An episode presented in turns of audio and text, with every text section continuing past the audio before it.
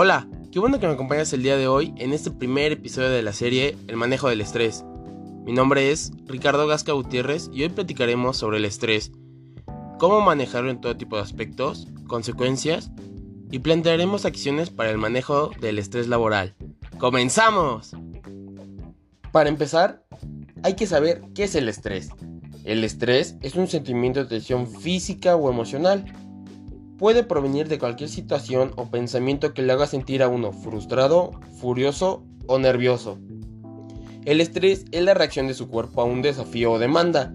En pequeños episodios, el estrés puede ser positivo, como cuando le ayuda a evitar el peligro o a cumplir con una fecha límite. Pero cuando el estrés dura mucho tiempo, puede dañar la salud. Por ejemplo, existen dos tipos de estrés. El estrés agudo. Este estrés es a corto plazo, o sea, desaparece rápidamente. El estrés crónico. Este es el estrés que dura por un periodo de tiempo prolongado. Bueno, para continuar hay que saber cuáles son los elementos del estrés. Les daré a conocer 5 factores que en lo personal son los más importantes y los más detonantes del estrés. El factor económico ya que el dinero es necesario para vivir, así que si no se tienen los suficientes ingresos puede ser un gran quebradero de cabeza para los padres de familia, las parejas, madre soltera, mujer soltera, hombre soltero, incluso hasta para los estudiantes que acaban de egresar de su universidad y quieran ser independientes. La sobrecarga de trabajo en sí para mí es el principal detonante del estrés ante estas situaciones, lo mejor es hablar con tu superior y si eres el jefe, aprende a delegar y aprende a llevar tu equipo de trabajo. La falta de satisfacción laboral, sentirse cómodo en el trabajo y tener la oportunidad de hacer lo que más te gusta, es algo que cada vez menos empleados pueden hacer. Por desgracia no existen las oportunidades ni los empleos que cada empleado quisiera ejercer. Las relaciones personales. Todos necesitamos sociabilizar y cuando las cosas no salen bien con las personas de nuestro alrededor, es normal que nos afecte. Es normal que convivamos. El ser humano por su naturaleza es necesario convivir, socializar, tener amigos, salir, tener una relación y lo mismo conlleva al estrés, ya que si alguna relación, algún lazo de amistad tiene algún problema es principal detonante del estrés. La atención a la familia. El primer núcleo con el que tenemos contacto en nuestra vida normalmente suele acompañarnos hasta el final. Es normal querer atenderles como es debido, sobre todo cuando los abuelos o padres se hacen mayores y quieres recompensarle por todo lo que han hecho por ti. Es un principal detonante de estrés ya que si tú eres hijo único, puede ser un gran detonante debido a que eres el único encargado de tus padres, que pueden ser ya mayores, tus abuelos. Y claro, tú recompensarle todo lo que han dado por ti, todo lo que han peleado, los bienes que, los bienes que te han dado, comidas, etc. O sea, es un detonante principal de estrés preocuparse por la familia, pero recuerden, la familia es lo principal en esta vida. Y sí, para continuar, les daré a conocer las consecuencias del estrés. No crean que solo el dolor de cabeza es una consecuencia del estrés. El estrés en el organismo. Cuando percibimos una amenaza o un peligro, sea real o no, nuestro cuerpo se prepara para dos soluciones rápidas y efectivas, la lucha o la huida. En ellas está implicado el sistema nervioso autónomo, responsable de las funciones orgánicas de nuestro cuerpo, que se producen de forma involuntaria, como el latir del corazón o la respiración. Algunos síntomas físicos como los siguientes son los que nos avisan de que las tensiones diarias nos están afectando. Los dolores de cabeza frecuentes, diarrea o estreñimiento, cansancio excesivo o decaída mandíbula rígida o músculos tensos, insomnio o somnolencia, variaciones de peso inusuales. Sí, no crean que si subes de peso es porque comes mucho, puede ser el estrés. Las consecuencias del estrés crónico. Entre los riesgos del estrés crónico se encuentran bajadas de defensas, presión arterial alta, diabetes, insuficiencia cardíaca, acné, depresión, ansiedad o problemas derivados de la tensión constante como las contracturas musculares. Así es, todo lo que te acabo de decir son consecuencias del estrés. O sea, nos podemos percatar en este sentido cómo el estrés nos afecta no solo con un simple dolor de cabeza. Nos ponemos a reflexionar cuánto problema, cuántas consecuencias nos afecta el estrés. El estrés laboral, el estrés económico, todo eso engloba estas consecuencias. Y para mí en lo personal me incluyo, hasta les podría decir, me da gracia. Pero o sea, cuántas consecuencias existe del estrés y no nos damos cuenta. La mayoría de las personas vivimos estresadas, vivimos viendo qué hacer, qué, en qué preocuparnos y no sabemos las grandes consecuencias que se nos vienen encima para nosotros, nuestro físico.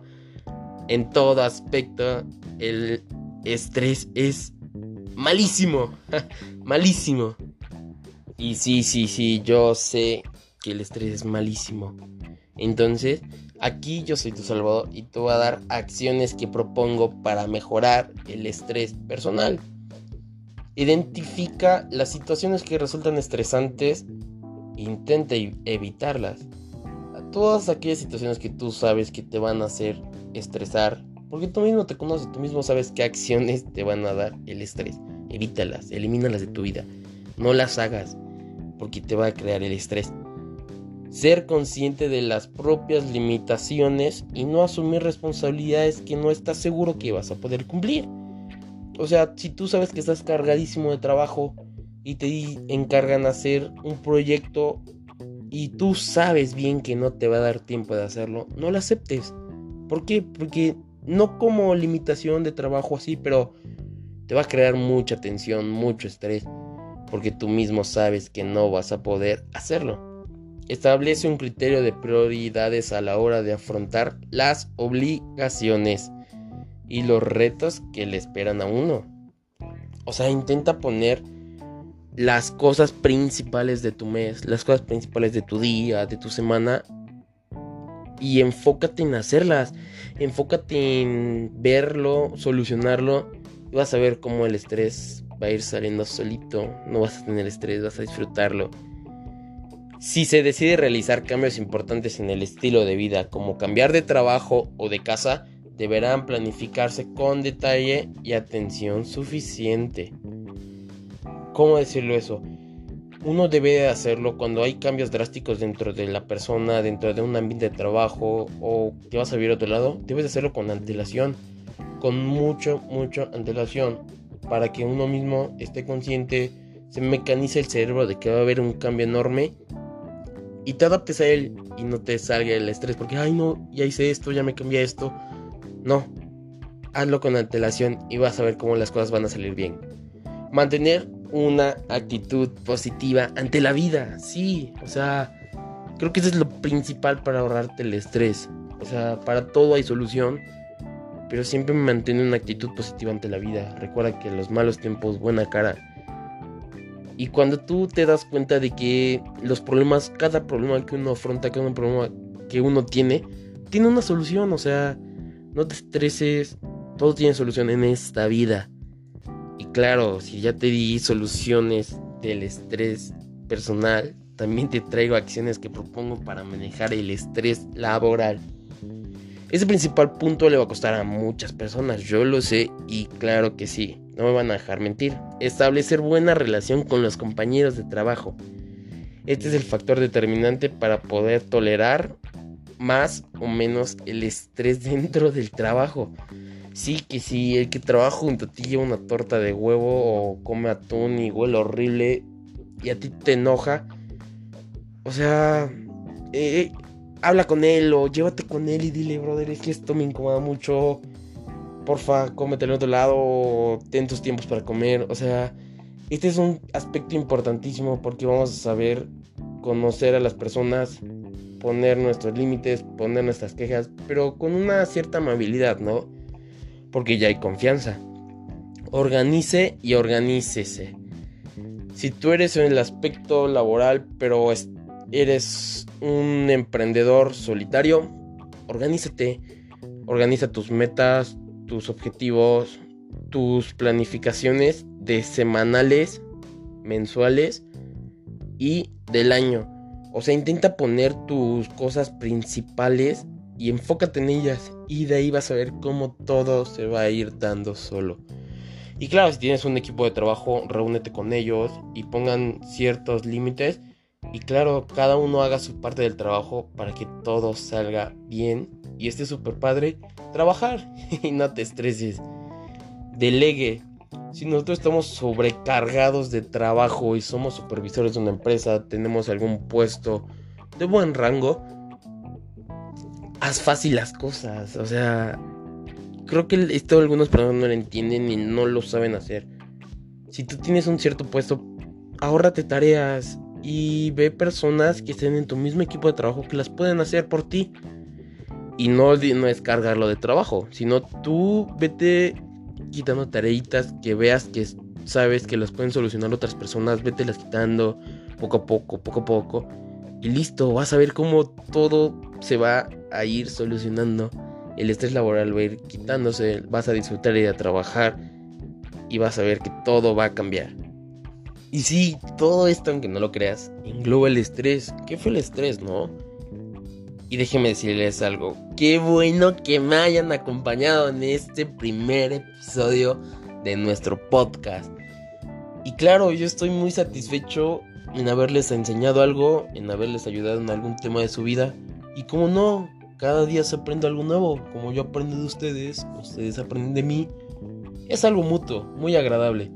Y espero que este podcast haya sido de tu interés no olvides suscribirte a nuestro canal y compartir nuestro podcast a algún amigo que viva con el estrés cotidiano. Oye, y no te pierdas el próximo episodio la próxima semana. Siempre habrá algo nuevo, hay variedad. Gracias totales.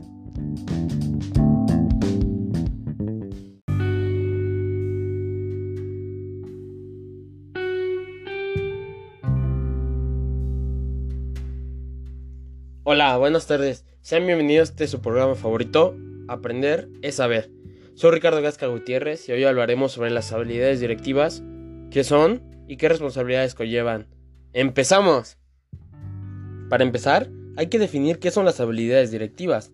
Son todas aquellas competencias necesarias para gestionar con afinidad, dirigir con precisión y liderar con éxito una organización. Todo administrador, gerente o directivo requiere de esas aptitudes para llevar a cabo el éxito en su trabajo. Para muchas personas, adquirir estas aptitudes es la pieza clave en su crecimiento profesional hacia mejores puestos. Para saber, hay que también ver la importancia de los directivos competentes. Las organizaciones de hoy requieren de directivos altamente competitivos, buenos estrategas, innovadores, proactivos, participativos, verdaderos coaching que sepa manejar adecuadamente sus recursos, un humano que debe estar altamente integrado con los colaboradores superiores e inferiores. Hoy se considera muy seriamente que se tenga un director que sea proactivo, es decir, que logra anticiparse a lo que va a suceder y que estimule el cambio, que cuente con una visión más estratégica del negocio y que sea capaz de conformar e integrar equipos. Ahora pasaremos a ver la clasificación de las habilidades directivas. Se clasifica en tres. Habilidad conceptual. Es la capacidad de analizar tendencias, escenarios, sucesos, prevenir cambios. Es muy dependiente de la formación recibida, pero también de la capacidad del gerente. Es muy importante en los niveles altos de la estructura organizativa. La habilidad humana. Capacidad de interactuar con los subordinados, liderar, motivar, dirigir y coordinar. Se considera de las más decisivas, pues es la que hace posible implicar a todos los miembros de la organización para lograr objetivos. Habilidades técnicas. conocimientos técnicos específicos para una actividad en concreta. Estas habilidades son más necesarias para el personal en contacto con la rutina operativa, no directiva organizacional. Estas tres clasificaciones de las habilidades directivas son la base de todas las habilidades directivas y claro que cualquier directivo, empleado o algún subordinado debe de tener para así llegar a ascender a algún puesto o a superarse a sí mismo. Y sí, claro, esas son importantes, pero también las habilidades personales. Ahorita les diré habilidades personales. Una de las más importantes creo que engloba este sistema es el autoconocimiento y la autoconfianza, que es, tenerte confianza a ti mismo, conocerte, conocer tus habilidades, tus debilidades y claro, ponerte en tu máximo esplendor, forzarte y tenerte confianza que las cosas saldrán bien. Gestión de proyectos y de equipos, ser un buen gestor, llevar buenos proyectos con su base, desarrollo y conclusión, y un buen gestor de equipos, saber cómo manejar a las diferentes personas, sabiendo que cada persona tiene diferentes formas de ver las cosas, diferentes puntos de opinión, ese es uno de los más importantes. También la capacidad para afrontar la crisis y el cambio. Este es un punto clave, pero que no todas las personas logran tener, ni en cualquier sentido. Estamos hablando de, de empresas y proyectos, pero también en la vida hay personas que no tienen la capacidad de afrontar la crisis. Por ejemplo, se atoran en un ascensor y se desmaya, pierde el control, o hay un incendio, o un sismo. Y esas personas no son capaces de afrontar la crisis ni el cambio, que es el cambio. Por ejemplo, cambiar de rutina, cambiar de puesto, cambiar de lugar de trabajo, cambiar hasta lo que comes. Entonces esa es la capacidad para afrontar la crisis y el cambio en tu vida personal y claro, en la vida laboral. Y cómo no, el liderazgo, ser un líder, forjar ser un líder, ser una persona que no intimide, pero que refleje el liderazgo, que digan yo voy tras tras de él porque me genera el liderazgo, me guía, sabe cómo interactuar con las personas y claro, esto nos llevará a que nuestra empresa sea mejor y claro, uno mismo va a mejorar cada vez. Ahora pasaremos a las habilidades interpersonales. ¿Qué son? Se considera que el manejo del conflicto, negociar, la motivación de los empleados, el plan de vida, la comunicación de apoyo, que es la escucha activa, y ganar poder e influenciar el liderazgo son fundamentales en las interacciones con los diferentes integrantes de una organización y con el equipo que uno mismo conforme. Estas son las habilidades interpersonales que más que nada van englobadas hacia las demás personas. Por ejemplo, las habilidades que tú puedas desarrollar al hablar con una persona, al desarrollar un negocio, a la comunicación, al, a escuchar a la persona que maneja, que piensa, que siente y ganar el poder de la influencia, que tú influyas en su vida, que puedas tener un punto de opinión en su vida, que lo ayudes en algún motivo, en lo que sea. Estas son las habilidades interpersonales que uno puede desarrollar. Y claro, ahora vienen las habilidades de grupo, que se refiere a la habilidad de trabajar en un grupo, con espíritu de colaboración, cortesía y cooperación, para resolver las necesidades de otras personas e incluso para obtener objetivos comunes. ¿A qué se refiere? A la habilidad de uno tener que manejar un grupo, saber cómo desarrollarse, saber cómo trabajar, saber incluso las vidas de las personas con las que estás trabajando. Y dirán, no es necesario saberlo, pero tal vez sí, porque cuando alguien tiene un problema en casa, lo desarrolla mayormente en el trabajo. Entonces uno debe estar, tal vez no el pendiente, pero también ser humano y tener oídos para las demás personas y así ganar el poder la, tener la confianza de tu equipo. Como dice, el espíritu de colaboración, cortesía. Son cosas que poco a poco se va perdiendo en toda la sociedad, pero son los puntos donde mayor se puede reflejar las habilidades de grupo. Ahora, ya viendo todos los puntos, te daré cómo mejorar las habilidades directivas esenciales, mejorar tu adaptabilidad frente a situaciones difíciles. ¿Qué es esto? Ser consciente y afrontar las situaciones difíciles. No tengas miedo de las situaciones difíciles, no pierdas la cabeza, no pierdas los pies del piso y no se cierran las puertas. Si se cierra una, se abren miles. Entonces tú debes de tener esa adaptabilidad frente a las situaciones difíciles. Como por ejemplo, si algún proveedor no te da tu materia prima o algún producto que necesitas urgentemente, eso es adaptabilidad, que puedas solucionar los problemas difíciles, que tengas varias puertas para solucionarlo. Ahora, la gestión del tiempo y del estrés, creo en lo personal, es la, la mayor satisfacción, la gestión del tiempo, como que satisfacción. Eh, tener perfectamente ordenados tu día, tu semana y tal vez tu mes, tal vez es incluso un poco largo, pero con esos de organizar tu día a día, pero claro, organizar tu vida personal y tu vida laboral, esa te va a disminuir el estrés, eh, los enojos, los contratiempos. La gestión del tiempo es vital para ser un buen líder.